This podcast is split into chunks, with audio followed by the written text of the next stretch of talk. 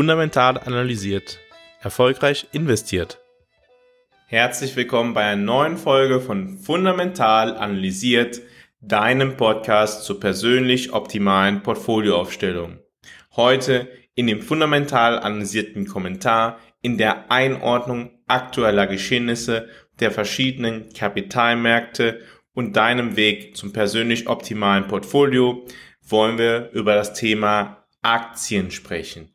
Ich lese zurzeit viele Artikel, in denen gesagt wird, jetzt sollte man Aktien kaufen. Ich zitiere einmal einige Überschriften, die ich zuletzt gesehen habe. Billig. Qualitätsaktien zum Ramschpreis. Andere Artikel. Der DAX ist günstig wie selten, aber auch kaufenswert. Andere Artikel.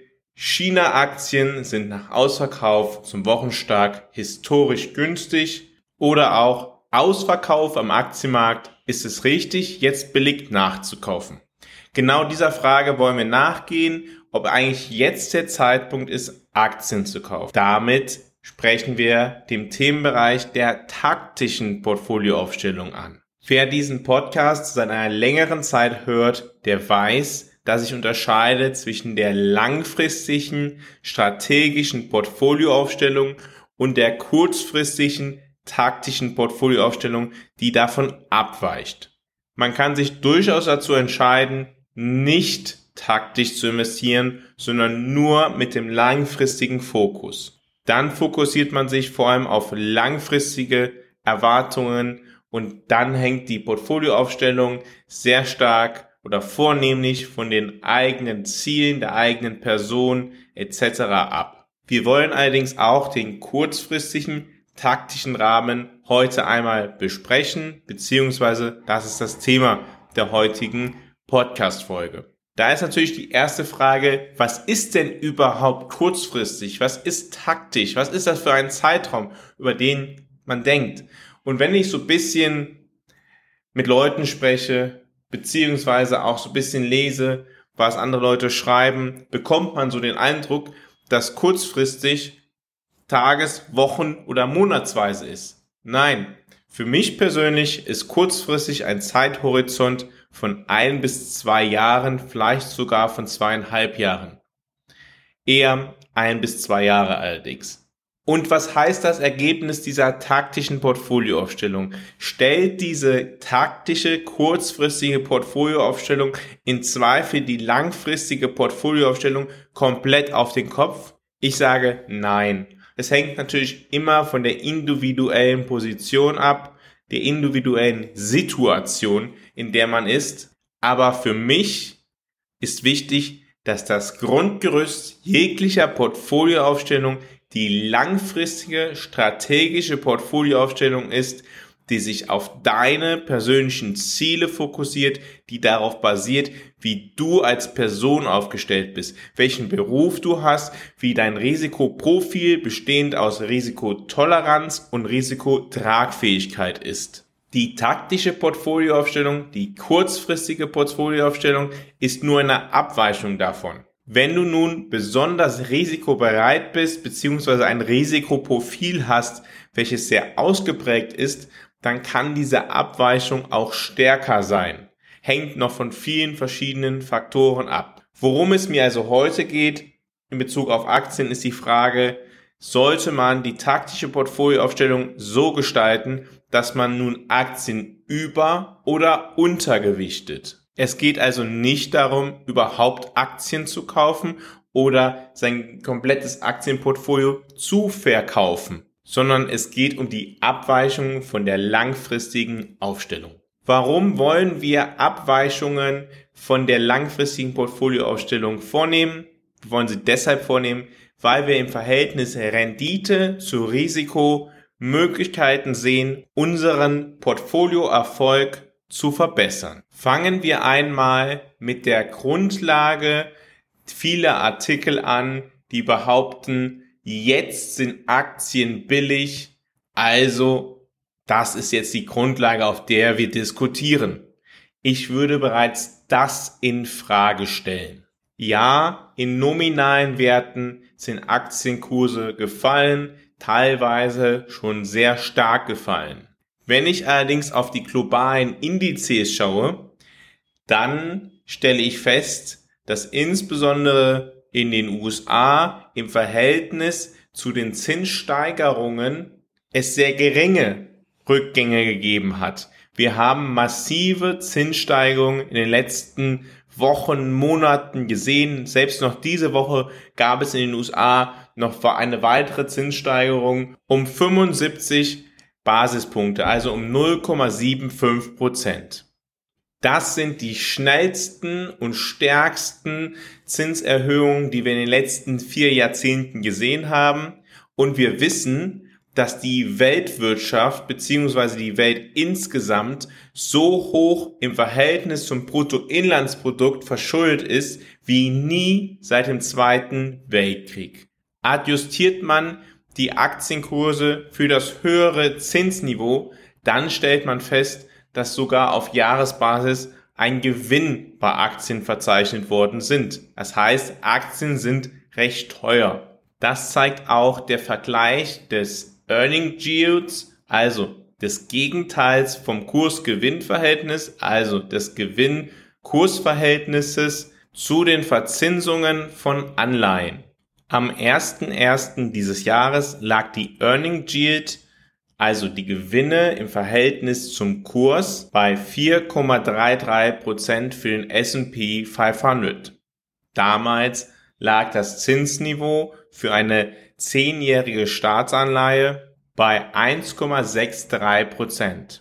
Für eine fünfjährige Staatsanleihe der USA lag das Zinsniveau Anfang des Jahres bei 1,35%. Für eine zweijährige Staatsanleihe sogar nur bei 0,77 Prozent und für eine einjährige Staatsanleihe nahe Null bei 0,388 Prozent. Schauen wir darauf, was sich seitdem verändert hat. Der Earning Yield für den S&P 500 beträgt heute, ich nehme den Podcast am 3. November auf, 5,15 Prozent. Er ist also gegenüber 4,33 Prozent gestiegen gestiegen um 0,82 Prozentpunkte. Die zehnjährige Staatsanleihe ist in ihrem Yield, also in ihrer Verzinsung, um 2,5 Prozentpunkte gestiegen, also um ein Vielfaches. Die fünfjährige Staatsanleihe gibt heute eine effektive Verzinsung von 4,368 Prozent und ist dementsprechend gegenüber dem Jahresbeginn um drei Prozentpunkte gestiegen. Noch krasser wird es bei der zweijährigen Staatsanleihe, die jetzt eine effektive Verzinsung von 4,72% gibt und damit um fast 4% höher liegt als zum Jahresbeginn. Das wird nur noch übertroffen von der einjährigen US-Staatsanleihe, die jetzt eine effektive Verzinsung von 4,821% gibt, was 4,43% mehr sind als zum Jahresbeginn. Das heißt, Wer momentan sein Geld ein Jahr lang dem US-Staat gibt, der erhält eine Rendite von 4,82 Prozent. Das ist das Zinsniveau in den USA. Ziehen wir das in Betracht, dann stellen wir fest, dass der Mehrertrag, den Aktien bringen, noch vorhanden ist, allerdings doch schon sehr gering ist. Wenn wir das miteinander vergleichen. In der Vergangenheit, das habt ihr gesehen, war der Mehrertrag deutlich höher. Und es hat halt auch einen Grund. Das ist der Effekt, den steigende Zinsen, eine niedrigere Geldmenge auf das Wirtschaftsleben, auf Gewinnerwartungen beziehungsweise auf die Diskontierung von zukünftigen Gewinnen haben. Und das reflektiert aus meiner Sicht der Kapitalmarkt noch nicht. Es besteht immer noch der Gedanke, dass es bald doch wieder bei den Zinsen eine andere Richtung gehen wird obwohl die Fed seit Wochen und Monaten sagt, nein, ist nicht so. Aber die Marktteilnehmer denken immer noch, es könnte ja bald so passieren. Ich glaube tatsächlich, dass bevor so etwas passiert, etwas zu Bruch gehen muss. Dass etwas zu Bruch geht, ist allerdings für den Aktienmarkt nichts unbedingt Attraktives weder ein Immobiliencrash oder eine Finanzkrise, eine Schuldenkrise in Entwicklungsländern oder der Zusammenbruch von Pensionsfonds ist wirklich nicht etwas, was man sich wünschen sollte. Das wird wahrscheinlich Aktienkurse noch viel stärker fallen lassen, als die Zinsentwicklung, die danach folgt, es ausgleichen könnte. Wenn nichts zu Bruch geht, dann wird die Fed aus meiner Sicht genau das tun, was sie zurzeit vorgibt, nämlich die Zinsen länger höher zu halten. Und das Ganze hat auch einen Grund. Und dieser Grund ist, dass die Beschäftigung in den USA, wir hatten das in der letzten Woche in anderen Podcast-Folgen schon einmal thematisiert, sehr hoch ist. Die Fed ist zwei Zielen verpflichtet, einer niedrigen Inflation um die zwei Prozent und einem Beschäftigungsziel. Solange von der Beschäftigungsseite kein Druck auf die Fed entsteht, wird das Thema Inflation im Vordergrund stehen. Insbesondere solange die Inflationszahlen so hoch sind, wie sie jetzt sind. Jetzt hat vielleicht der ein oder andere mal gelesen, Aktien sind ein Inflationsschutz. Ja, sie schützen ähnlich wie Gold vor einer Inflation, die erwartet wird. Allerdings, wenn die Inflation besonders hoch ist und die Zentralbanken reagieren, dann schützen Aktien natürlich nicht mehr vor der bereits in der Vergangenheit liegenden Inflation. Warum ist das so? Der Kapitalmarkt antizipiert zukünftige Entwicklungen und nicht vergangene. Der Kapitalmarkt basiert auf der Zukunft. Was in der Vergangenheit war, ist bekannt. Dementsprechend hat der Kapitalmarkt bereits nach dem Covid-Crash, als dann die Zentralbanken begonnen haben, den kompletten Markt mit Geld zu fluten, die Regierungen Programme aufgelegt haben und Leute bezahlt haben, obwohl sie nicht gearbeitet haben, etc., haben die Kapitalmärkte antizipiert, das wird Inflation bringen. Dementsprechend haben Aktien danach sehr stark als ein Inflationsschutz gewirkt. Ein Inflationsschutz für die Zeit, die wir jetzt erleben. Aber nicht in derselben Zeit performen dann Aktien gut, weil jetzt beschäftigen sich die Zentralbanken damit, wie sie das Problem, welches sie selbst geschaffen haben, wieder lösen können. Und deshalb entziehen sie jetzt dem Markt Kapital. Und genau das ist negativ für Unternehmen. Fundamental analysiert ist dein Partner auf deinem Weg zu deiner persönlich optimalen Portfolioaufstellung. Mit einem strukturierten Prozess begleitet Fundamental analysiert dich auf deinem Weg zu deinem persönlich optimalen Portfolio. Bei Fundamental analysiert sind wir davon überzeugt, dass jeder Mensch ein persönlich optimales Portfolio benötigt. Auch du. Wenn du dich dafür interessierst, deine Chancen zu nutzen, um deinen Zielen näher zu kommen, geh jetzt auf fundamentalanalysiert.com, schau dir an, wie fundamental analysiert arbeitet und vereinbare ein kostenloses Erstgespräch. Fundamental analysiert arbeitet unabhängig von Banken oder von Vorgesellschaften. Der Weg, wie fundamental analysiert sein Geld verdient, ist durch Analysen, die dich persönlich optimieren, die für dich das Maximale herausholen. Du wirst befähigt, mit deinem Portfolio deinen persönlichen Erfolg zu erzielen. Dabei bist du auf eine Art und Weise aufgestellt, sodass du zu jeder Zeit ruhig schlafen kannst. Geh also jetzt auf fundamentalanalysiert.com, vereinbare ein kostenloses Erstgespräch und lass dich dann gegebenenfalls selbst fundamental analysieren. Das sieht man auch vor allem deshalb, wenn man sich anschaut, wie die Inflationserwartungen für die Zukunft sind. Wenn man auf die USA schaut, dann stellt man fest, dass für die kommenden ein bis zwei Jahre der Kapitalmarkt schon eine sehr niedrige Inflation erwartet. Sehr niedrig ist jetzt übertrieben, aber deutlich niedriger als zurzeit. Von um die zwei Prozent oder sogar darunter. Für Europa sieht das anders aus. Das hat Gründe. Und das liegt halt auch daran, dass die EZB die Zinsen nicht so stark erhöht, wie die Fed es tut, nicht so schnell es tut. Und zweitens, dass die Inflation von außen kommt in Europa noch stärker als in den USA, weil Europa selber keine Energie produziert und Energiepreise besonders hoch sind. Es setzt sich also aus diesen beiden Faktoren massiv zusammen. Man hat einerseits die Inflation, die vermeidbar wäre durch eine zu stark ausweitende Geldpolitik der EZB. Diese könnte man reduzieren. Die EZB tut es allerdings nicht im ausreichenden Maße.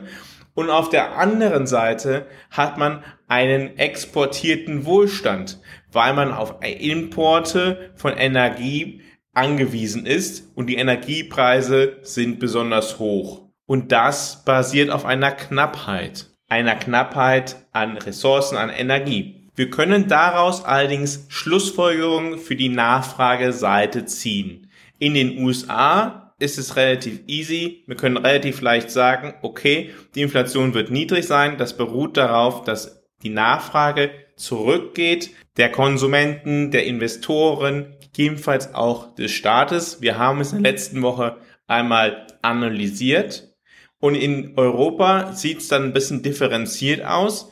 Wir haben einerseits das Thema, dass ja das zusätzliche Geld, welches in Europa im Umfluss ist, welches zu viel ist, das führt einerseits dazu, dass die Inflation steigt und andererseits auch, dass die Nachfrage nach Gütern steigt. Aber wir haben auf der anderen Seite das Thema der Energiepreise, das so stark zuschlägt, so stark in alle Bereiche reindringt, dass dies komplett ausgelöscht wird. Im Ergebnis können wir nicht davon ausgehen, dass die Nachfrageseite in Europa von Unternehmen, privaten Haushalten, des Staates dazu führt, dass Unternehmensgewinne so stark steigen, wie sie der aktuellen Inflationsprognose entsprechend. Nein, die Inflation, die hohe Inflation führt zu hohen Gewinnen anderswo von Seiten Europas, weil Europa Energie importieren muss. Selbst wenn die Zentralbank nicht auf höhere Inflation reagiert, heißt eine höhere Inflation also nicht unbedingt, dass die Wirtschaft, die heimische Wirtschaft davon profitiert, nämlich dann nicht, wenn die Güter, die erworben werden, im Ausland produziert werden. Und genau das ist für Europa in der Eurozone der Fall. Es ist eine Inflation, die der heimischen Wirtschaft nicht nützt.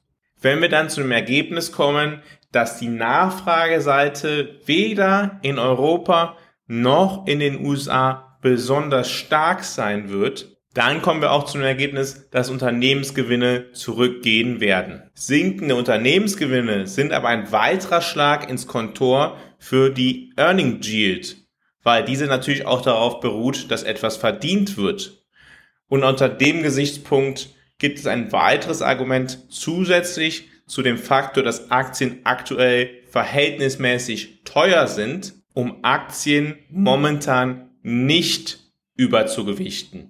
Im Gegenteil, ich bin momentan der Überzeugung, dass es richtig ist, im Bereich der taktischen Portfolioaufstellung, also der Abweichung von der langfristig optimalen strategischen Portfolioaufstellung, das Aktiengewicht zu reduzieren.